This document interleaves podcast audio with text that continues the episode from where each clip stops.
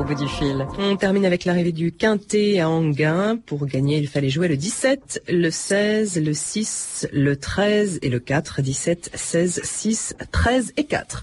Vous écoutez France Inter, il est 14h03, comme promis, 2000 ans d'histoire avec euh, Patrice Gélinet. Bonjour. Bonjour Claire et bonjour à tous. Aujourd'hui, 100 ans après la loi de 1905, la séparation des églises et de l'État. Article 1er. La République assure la liberté de conscience. Elle garantit le libre exercice des cultes. Article 2. Elle ne reconnaît, ne salarie, ni ne subventionne aucun culte. Loi du 9 décembre 1905.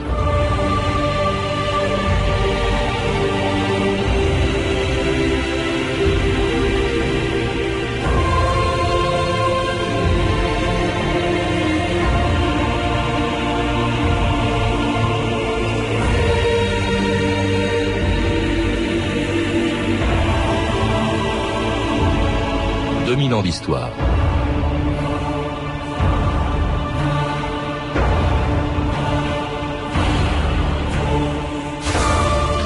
On imagine mal aujourd'hui la violence du conflit qui, il y a 100 ans, a opposé les partisans et les adversaires de la loi de 1905, séparant les églises et l'État. Un conflit oublié, mais qui, comme l'affaire Dreyfus, a profondément divisé en France en deux camps. Dans un pays qui était, disait-on, la fille aînée de l'Église, séparer les églises et particulièrement l'église catholique de l'État était considéré par certains comme un véritable sacrilège. Pour les autres, au contraire, il fallait mettre un terme à la toute-puissance d'un clergé omniprésent qui pendant des siècles avait sacré les rois de France et joué un rôle essentiel dans la vie quotidienne des Français.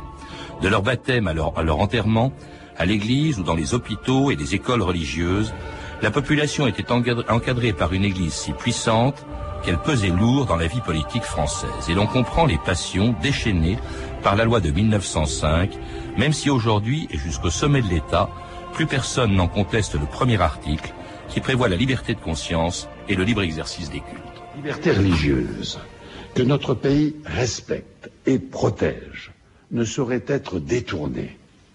Elle ne saurait remettre en cause la règle commune. Elle ne saurait porter atteinte à la liberté de conviction des autres. C'est cet équilibre subtil, précieux et fragile, construit patiemment depuis des décennies, qu'assure le respect du principe de laïcité. Et ce principe est une chance pour la France. C'est pourquoi il est inscrit dans l'article premier de notre Constitution. C'est pourquoi il n'est pas négociable. Jacqueline Lelouette, bonjour. Bonjour. C'était Jacques Chirac le 17 novembre 2003 réaffirmant euh, son attachement au principe de la liberté religieuse qui figure en tête de la loi de 1905 dont on célèbre le centenaire cette année.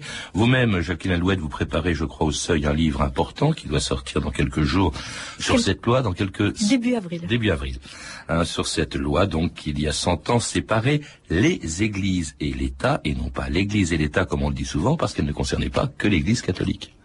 Euh, en effet, euh, l'État entretenait des rapports avec euh, plusieurs cultes, avec trois cultes chrétiens, le culte catholique, le culte luthérien et le culte réformé depuis la loi du 18 germinal en 10, avril 1802, et puis avec le culte israélite depuis un décret napoléonien de 1808.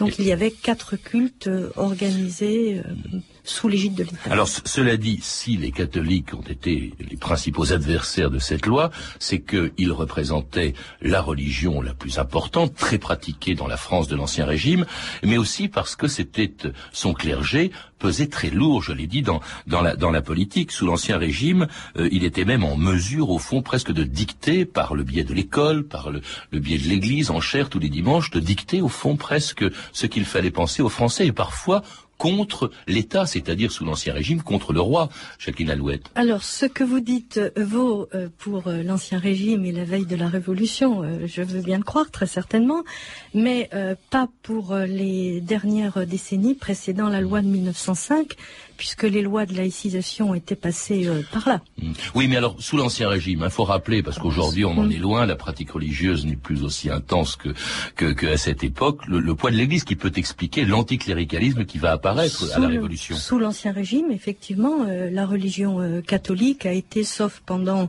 le laps de temps correspondant à l'existence de l'édit de Nantes, la religion catholique a été la religion euh, officielle du royaume, la religion du roi et, de ses sujets, la seule qui pouvait être pratiquée euh, effectivement.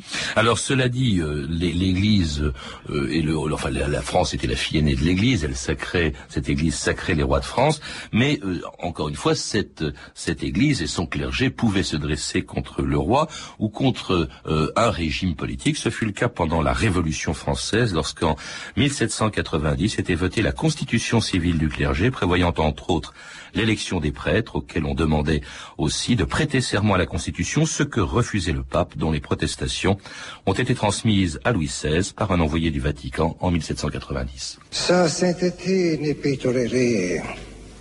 On ait la prétention de lire les évêques comme on élit des députés à l'Assemblée. C'est que sa sainteté voit avec plus de douleur encore c'est que l'on veuille obliger tous les prêtres à prêter serment à cette constitution civile. Jamais sa sainteté n'autorisera les prêtres de France à prononcer ces serments. Assuré, Saint-Père, de ma loyauté personnelle, je jure de ne recevoir la Sainte Communion que des mains de prêtres fidèles à Rome. Et maintenant, monsieur, Voulez-vous me bénir? Louis XVI bafoué la révolution par fidélité à Rome. La vie du peuple La dénonciation du roi Barbara Demandez la vie du peuple La vie du peuple Ça ira, ça ira, ça ira Suivant la maxime de l'évangile Ça ira, ça ira, ça ira Le législateur tout s'accomplira celui qui s'élève, on l'abaissera.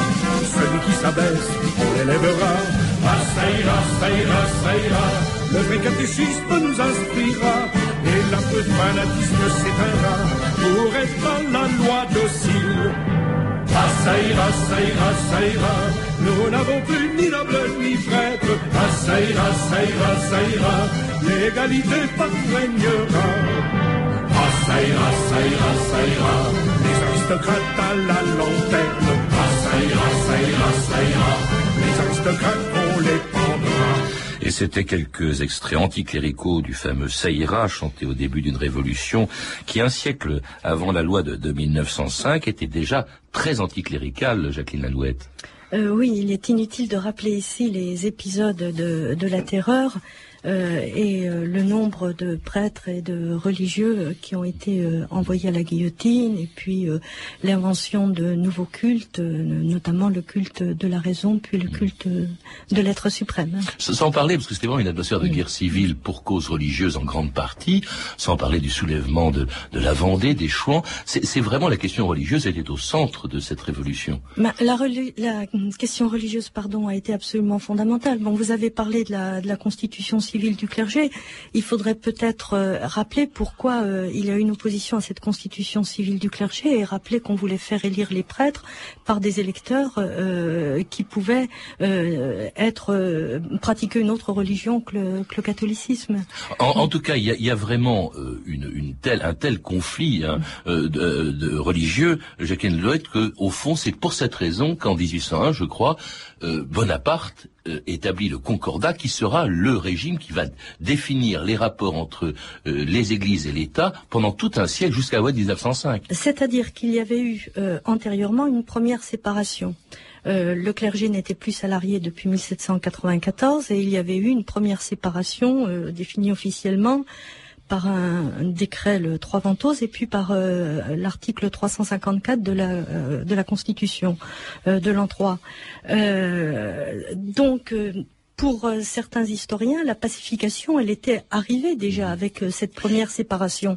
Et si on a, on, s'est acheminé vers la solution du Concordat, c'est parce que euh, Napoléon et son ministre portaliste, portaliste pardon, étaient euh, convaincus de l'utilité sociale de, de, la religion. Alors le concordat, en, en deux mots, il faut peut-être rappeler en quoi il consistait, euh, notamment l'État, au fond, pour compenser la perte de certains biens de, de l'Église, euh, s'engageait à financer, c'est-à-dire à rémunérer les prêtres, à euh, financer l'Église. il y a aussi, il intervient, il nomme les évêques, mais avec l'autorisation du pape, ou c'est l'inverse, non, c'est le pape qui désigne les évêques C'est-à-dire, déjà pour le concordat, il faut rappeler que ce concordat est composé de deux grandes parties. La convention qui a été signée entre Bonaparte et Pie qui reconnaît que le catholicisme euh, est la religion de la grande majorité euh, des Français, et euh, par ailleurs, le pape s'engage à ne rien réclamer pour la nationalisation des biens du clergé qui était intervenu en 1789. Euh, et puis par ailleurs, les articles organiques qui ont été votés sans l'accord du pape. Donc concordat, c'est un mot qui ne signifie pas la même chose pour l'État et pas la même chose pour l'Église. Alors cela dit, vous avez raison, euh, les euh, membres du clergé euh, reçoivent un traitement de la part de, l'État et les évêques sont nommés par euh, le chef de l'État, puis institué canoniquement euh, par le pape. Alors ce sera le régime qui va durer comme ça pendant un siècle, encore que sous la Troisième République, à la fin du XIXe siècle, on, on, voit réapparaître un anticléricalisme qui avait disparu même en 1848. Ça n'a pas été une révolution anticléricale, mais à partir de la fin du, du XIXe, hein, il y a un certain nombre de mesures sous la Troisième République qui évidemment provoquent une forte tension entre l'Église ou l'Église catholique en tout cas et l'État, la loi sur le divorce, la suppression du repos du dimanche, la laïcité à l'école au début des années 1880, et puis l'affaire Dreyfus, dont, dont, dont, vous dites et dont beaucoup d'historiens disent qu'elle a vraiment relancé l'anticléricalisme et qu'elle est à l'origine finalement de la loi de 1905. Alors je voudrais tout d'abord dire que l'anticléricalisme a eu des épisodes très euh, fréquents. Alors pour euh, l'affaire euh, Dreyfus, bon, on pourrait parler des heures de, de l'attitude des catholiques pendant l'affaire Dreyfus. Les catholiques, euh, d'après un certain nombre d'historiens, notamment euh, Jean-Marie Maillard, euh, n'ont pas été marqués par un antisémitisme fort. l'opinion des catholiques, c'est l'opinion moyenne des, des Français, mmh. pourrait-on dire. on a prêté euh, aux jésuites sans doute plus qu'ils n'ont fait. Et si l'on si l'on lit bien euh, l'ensemble des souscriptions pour euh, des, des appréciations qui accompagnaient les, les, souscriptions pour la veuve du colonel Henri, le nombre des prêtres qui a souscrit n'est pas si grand que ça. Parce qu'il y a eu hein, quand même un certain nombre, il y a le journal La Croix qui était très anti-Dreyfusard. En revanche, oui. il y a La Croix et les Assomptionnistes, ça c'est sûr. J'ai sous les yeux une phrase de Jaurès, justement, après cette affaire, ou au moment de cette affaire, au moment où c'est terminé, il y a des crimes politiques et sociaux qui se payent, et le grand crime collectif, ça il a peut-être tort, commis par l'Église contre la vérité, contre l'humanité, contre le droit et contre la République, va recevoir enfin son juste salaire, c'est-à-dire des mesures anticléricales. Il y en a encore deux qui vont précéder la loi de 1905. Euh, il y a euh, en 1904 l'interdiction d'enseigner aux congrégations religieuses et puis aussi la rupture des relations diplomatiques avec le Vatican. Deux mesures euh, qui vont qui vont d'ailleurs provoquer, enfin qui sont qui sont décidées par un homme dont on parle beaucoup, qui est le petit père Combe, hein, c'est-à-dire le premier ministre de l'époque ou qui a été ministre des cultes. Mais en tout cas, on l'appelait le petit père Combe parce que c'est lui qui était vraiment la, la figure de proue de l'anticléricalisme, c'est un ancien séminariste.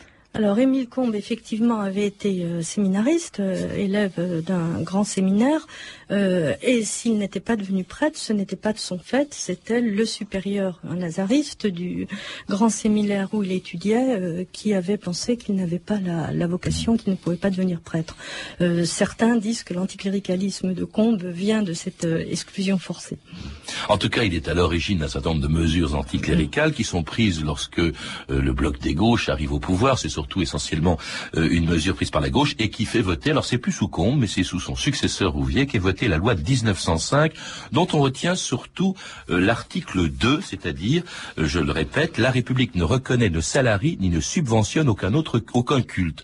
Ça veut dire donc que pour tout ce qui concerne l'ensemble des cultes, on ne rémunère plus les prêtres et que 42 000 prêtres en France n'auront plus pour rémunération que ce qu'on appelle le denier du culte, c'est-à-dire les quêtes. Oui, alors d'une part, l'article 2, vous n'en avez lu que deux lignes sur Oui, mais euh, on peut dizaines, pas le lire en on entier, peut pas le lire en entier, non, mais je dirais, il n'est pas donné Ouais. intégralement. Et euh, oui, les, les prêtres ne seront plus effectivement euh, rémunérés par l'État, mais malgré tout, il y a eu euh, une période de transition avec un versement euh, de pensions et, et d'allocations. Alors ça, c'est évidemment quelque chose qui est extrêmement difficile à supporter pour pour, pour l'Église. Alors c'est surtout c'est l'article qu'on retient le plus, et on ne retient pas le premier qui finalement fait preuve d'une très grande tolérance et qui dit la République assure la liberté de conscience, elle garantit le libre exercice des cultes.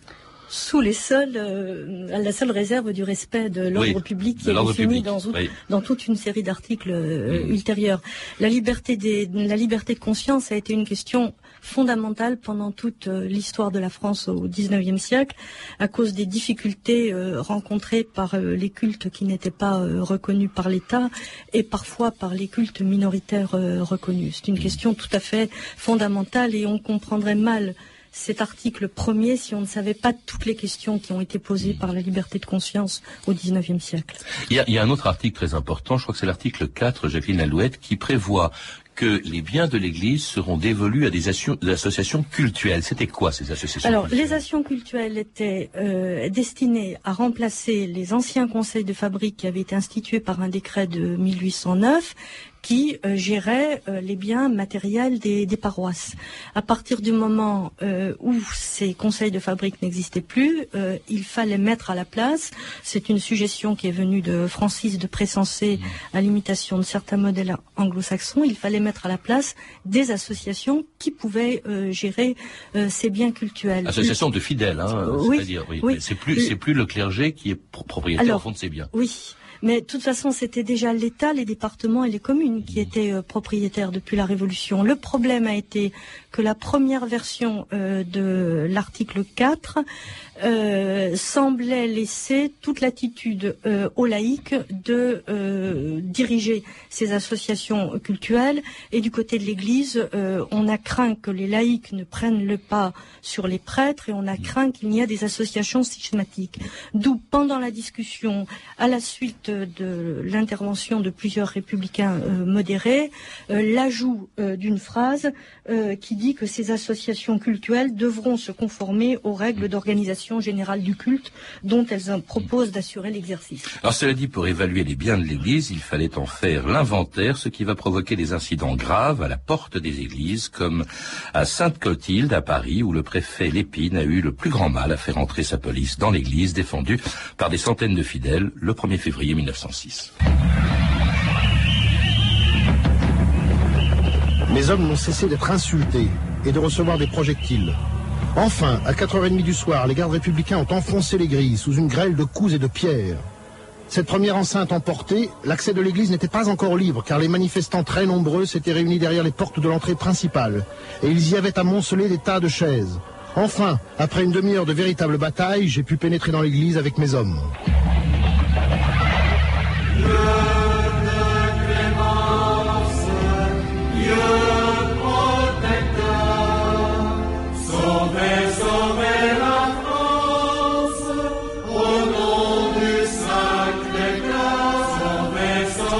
c'était l'ambiance à l'église Sainte-Clotilde en 1906, euh, une véritable bataille euh, à la porte des églises à Sainte-Clotilde, comme dans d'autres églises de France, Jacqueline Lalouette. Ça a été vraiment euh, ces inventaires, cette querelle des inventaires, comme on l'appelait, c'était dur. Oui, hein, les inventaires ont été effectivement violents dans certaines régions, beaucoup plus encore qu'à Paris, dans la Haute-Loire, dans la Lozère et dans certains départements bretons et également dans le nord de la France, dans la partie flamande.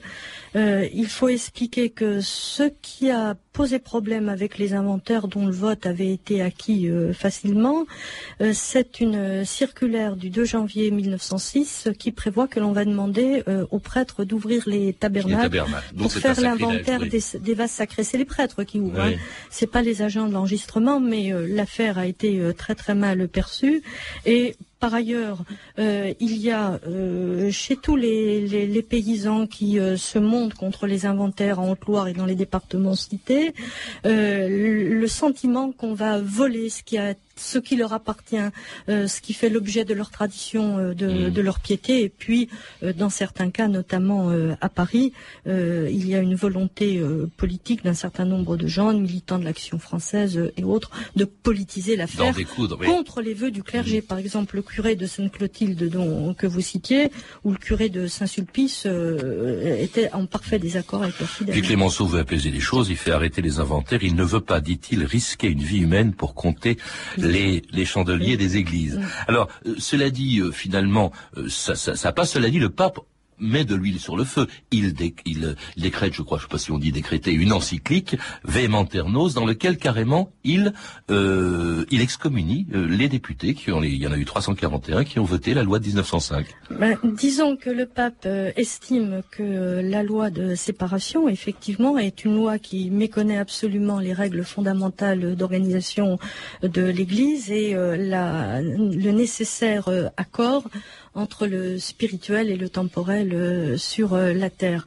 Euh, L'encyclique Vehementer Nos ne se prononce pas de manière euh, absolue et radicale contre euh, la loi de séparation. Cela ne viendra qu'après avec euh, l'encyclique euh, Gravissimo Officii euh, du 10 août euh, 1906. Alors bon, cela dit, beaucoup de catholiques s'y résignent à cette loi, où il y a même Peggy qui finalement trouve que cette loi va permettre somme toute, à l'Église catholique d'être plus indépendante. En ce qui concerne les autres églises, elles étaient plutôt favorables. Je parle évidemment des protestants ou des juifs. Les protestants et les israélites ont été euh, plutôt favorables euh, à la loi, enfin ont été favorables à la loi au bout du compte et il n'y a eu euh, aucun incident de leur côté.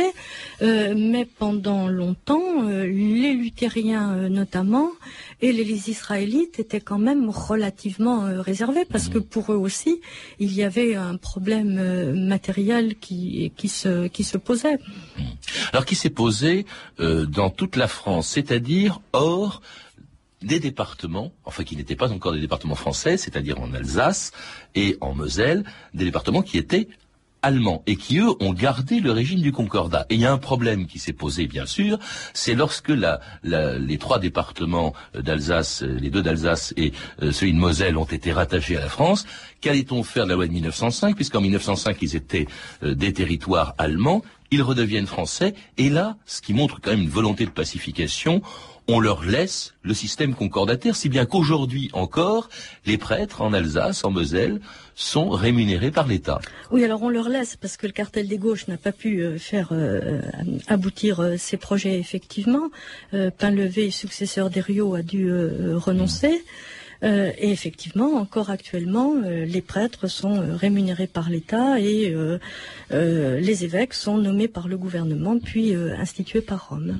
Et puis alors la pacification est favorisée aussi en, en 1921, mais là je crois que c'était plutôt la droite et le bloc national qui était au pouvoir par le rétablissement des relations diplomatiques avec le Vatican après Oui. des années de, de où ça, ça a été interrompu. Euh, et puis alors on ne parle plus tel- tellement de la loi de 1905, les régimes passent. Les gouvernements passent, euh, ils changent de couleur, mais dans l'ensemble, elle n'est plus tellement euh, remise en cause, cette loi de 1905. Euh, même sous Vichy, je crois, elle n'a pas été... euh, Vichy n'a pas voulu revenir dessus, il y a eu peut-être quelques Oui, Il n'y a modifications. pas eu de volonté d'abrogation, il y a eu quelques modifications euh, relatives euh, aux dons et aux legs. Alors cela dit, elle est parfois quand même remise en cause pour s'adapter à une situation nouvelle, hein, bien sûr, qui est l'émergence de l'islam en France, auquel Nicolas Sarkozy envisageait récemment une aide pour la construction de mosquées. On l'écoute le 18 novembre 2004.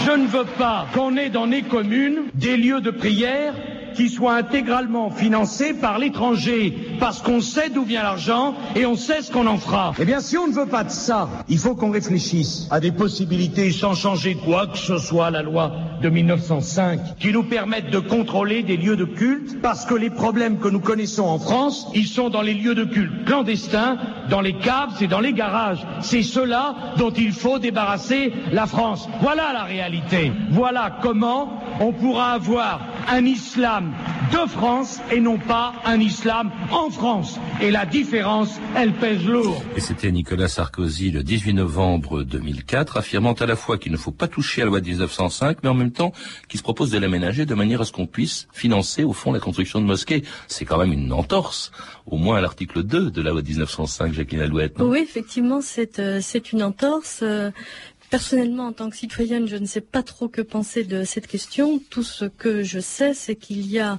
euh, un certain nombre de moyens euh, non pas de tourner, mais d'aménager euh, cette interdiction posée par l'article 2, et, notamment par la possibilité de consentir euh, aux communautés cultuelles, de la part des communes, des, des baux amphithéotiques, c'est-à-dire des baux de 99 ans pour établir des édifices du culte.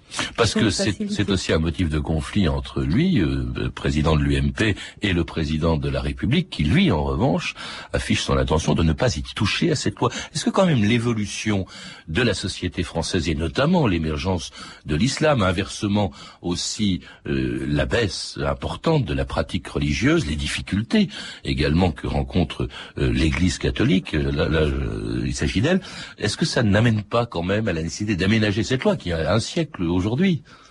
Je vous ai déjà dit que personnellement, en tant que citoyenne, vous êtes contre, mais est-ce que justement, je ne suis pas contre, je suis très partagé et très. Euh, je m'interroge euh, très sincèrement sur mmh. euh, sur ce qu'il convient de faire dans dans ce genre de nouveau paysage à la, en français. Parce qu'après tout, elle avait elle avait mis un terme à un système qui a duré un siècle, qui était le mmh. Concordat, et nous voici un siècle après la, loi de, de, de 1905. Oui, aujourd'hui. oui, effectivement. Cent ans après, on se demande s'il ne va pas falloir euh, réfléchir à une nouvelle organisation et à de nouvelles euh, dispositions euh, pour éviter les inconvénients signalés par Nicolas Sarkozy. Vous vous y êtes en tout cas très attaché, hein, Jacqueline Alouette, on l'aura compris, à cette loi dont on célèbre en ce moment le, le, centenaire. Je rappelle que justement c'est aujourd'hui la séance solennelle d'ouverture de ce centenaire à l'Académie des sciences morales et politiques est en présence de, Jean-Pierre Raffarin, le Premier ministre, donc ce qui prouve que l'État la défend toujours, cette loi. Vous êtes, je rappelle aussi l'auteur d'un livre qui doit paraître début avril aux éditions du Seuil, La séparation des églises, on a bien insisté là-dessus, des, églises et de l'État. À lire également parmi les nombreux ouvrages qui viennent de sortir, L'Église et l'État en France, 1905, la crise de la séparation de Maurice Larquin, publié aux éditions Privat, 1905, la séparation Église-État, publié aux éditions Cana, la séparation des églises et de l'État de Jean-Marie Mayer, publié aux éditions de l'Atelier. Enfin, 1905, La séparation des églises et de l'État, évidemment le titre est toujours un peu le même. Les textes fondateurs, là il s'agit du texte de la loi de 1905, un livre présenté par Dominique de Villepin et publié aux éditions Perrin dans la collection Tempus. Vous avez pu entendre un extrait du film La Révolution française de Robert Enrico, ainsi que du documentaire La laïcité dans la série Les grandes batailles de la République de Jean-Noël Jeannet et Olivier Duhamel, réalisé par Bernard Georges et diffusé sur la 5e en 1996. Ces références, il y en a beaucoup, sont disponibles au 32 30, 34 centimes la minute ou sur franceinter.com. C'était 2000 ans d'histoire. Merci à Michel Thomas, Antoine Viossa, Claire Destacan, Claire Tesser et Violaine Ballet, ainsi qu'à